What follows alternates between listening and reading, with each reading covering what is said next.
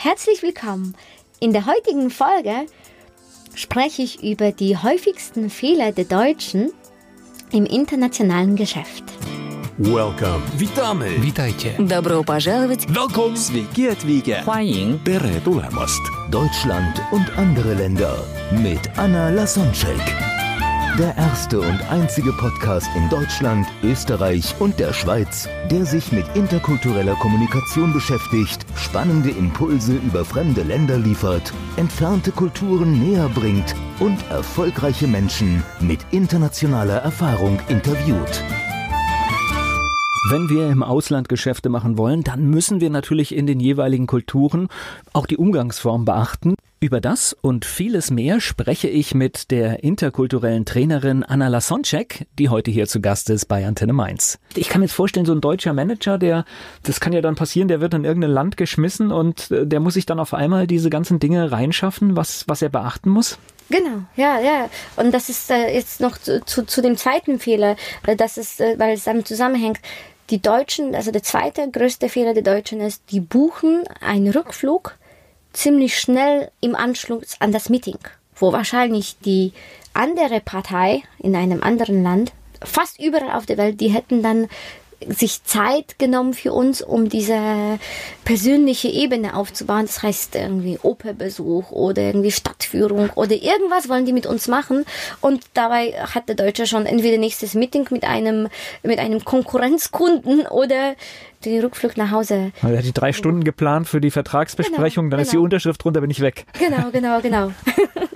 ja, und wenn, wenn jemand in ein ganz fremdes Land umzieht, natürlich, es gibt so viel, was zu beachten ist. Also nicht nur diese Daten, Fakten, Zahlen und, und, und Wohnung und Versicherungen, sondern vielmehr diese Mentalität der Menschen, damit wir uns da gut aufgehoben fühlen und auch Freundschaften mit den Menschen vor Ort schließen können und uns wohlfühlen. Jetzt hast du ja ein bisschen auch den Blick, die, die, die polnische Brille, obwohl Mhm. du wahrscheinlich jetzt schon so lange in Deutsch, aber wahrscheinlich wird man auch ein bisschen Deutsch, oder? meine Freunde in Polen, also in, in, in Polen, also sagen wir mal, in Deutschland wirke ich sehr polnisch und in Polen wirke ich sehr deutsch. Also schon nach ein paar Jahren habe ich gedacht, ach Anna, du bist so deutsch geworden. Das ist auch das Problem, das die Türken hier bei uns haben, die auch dann so, so auf, in der zweiten, dritten Generation dazwischen schweben. Wenn sie in die Türkei kommen, sagen alle, da kommen die Deutschen und in Deutschland leben sie Ja. und dann sagen wir die Türken. Ja, du sagst Problem, ich, ich habe das für mich so in der Nee, ich glaube da, ich glaube, äh, Ja. ich glaube bei, bei vielen Türken, die hier leben, ist es schon ein Problem, weil die, weil, weil ja. die, wissen einfach nicht, die, die hängen zwischen, zwischen zwei Gesellschaften und sind, ja, und das finde ich schon schwierig. Da ist, glaube ich, hier bei uns im Land ganz viel falsch gelaufen. Ich finde, dass wir, also die Türken oder, oder ich oder Menschen, die gerade so einen Migrationshintergrund haben, Also alleine, dass wir so ein Wort haben, finde ich schon. Mhm. Also ich weiß nicht, das ist doch kein schönes Wort, oder? Migrationshintergrund. Menschen mit Migrationshintergrund. Findest du das ein schönes Wort? Ich, Mhm. das, ich glaube, es ist was Deutsches, oder?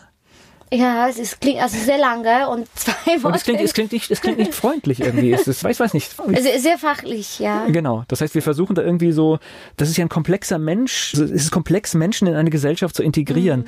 Und, äh, und wir denken dann, wir können das mit irgendeiner Begrifflichkeit irgendwie schönreden, aber das ist ein vielleicht auch generationsübergreifender Prozess, Mhm. um das alles richtig oder, oder bestmöglich zu machen. Richtig geht wahrscheinlich gar nicht. Ja, ich finde es ein, es ist ein Vorteil. Es hat ein bekannter Philosoph gesagt, die Grenzen unserer Sprache sind die Grenzen unseres Denkens. Und wenn wir zweisprachig aufgewachsen sind oder die zwei Sprachen sprechen, haben wir dann neue Ansichten, die wir in unserer Sprache nicht ausdrücken können. Es gibt Sprachen, wo zum Beispiel grün und blau das gleiche Wort ist. Und das Gehirn, auch im Erwachsenenleben, kann die Farben dann nicht mehr auseinanderhalten. Okay. Das ist das gleiche wie die äh, Eskimos haben dann, und je nach Literatur, einige sagen 12, einige 25, einige über 200 Worte für Schnee. Weil, wir das, weil die das brauchen, weil die das zu Überlebens, das ist überlebenswichtig für die. Diese Arten von Schnee wie grau, matschig, fest, glänzend und so weiter auseinanderzuhalten. Für uns ist es einfach nur Schnee. Und wenn wir in einer anderen Kultur aufwachsen oder andere Sprache kennen, dann haben wir einfach plötzlich auch die Möglichkeit, andere Perspektive anzunehmen und uns dann gerade aus der Vogelperspektive betrachten, wenn, wenn wir das dann uns auf die Vogelperspektive begeben Einlassen, und ja. eher das als Vorteil sehen, dass ich, okay, dann ich habe dann die Spontanität, Kreativität, Flexibilität und so ein bisschen dieses verrückte Um-Drei-Ecken-Denken aus Polen. Und ich habe auch hier diese Disziplin und diese Korrektheit und, und also einfach viele deutsche Eigenschaften, die mir auch helfen. Und dabei habe ich dann Vorteile aus beiden Ländern für mich gezogen. Und das könnte in den Fällen von Türken, glaube ich, auch der Fall sein, wenn die dann sich das erlauben würden, daraus aus.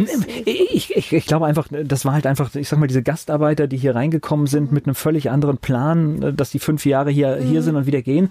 Da verhältst du dich ja anders, als wenn Ja. du sagst, ich bleibe 30 Jahre oder vielleicht für immer in dem Land. Aber ich finde das ein, auch ein Versagen von deutscher Seite, dass man keinen Plan hatte. Was passiert denn, wenn die bleiben? Also einfach nur der Gedanke, den schon mal zulassen. Und ich glaube, dann wären Sachen anders gelaufen vielleicht. Ja, äh, Im Nachhinein sind wir alle schlau. Damals Ja. haben wir einfach Arbeitskräfte gebraucht und ich weiß nicht, damals, also die Menschen haben immer das Beste, was in deren Situation möglich war, gemacht. Also die waren wahrscheinlich nie so weit. Im Nachhinein ist es immer einfach. Ja, so. klar. Aber ich denke, da, aber dafür ist ja Politik auch da. Ein, äh, ein bisschen weiter denken als mein dafür sollte es eigentlich sein. Gleich geht's weiter im Gespräch mit Anna Lasonczyk. Welcome. Witamy. Witajcie. Добро пожаловать! Welcome. Sveiki atvykę. 欢迎 Tere tulemast.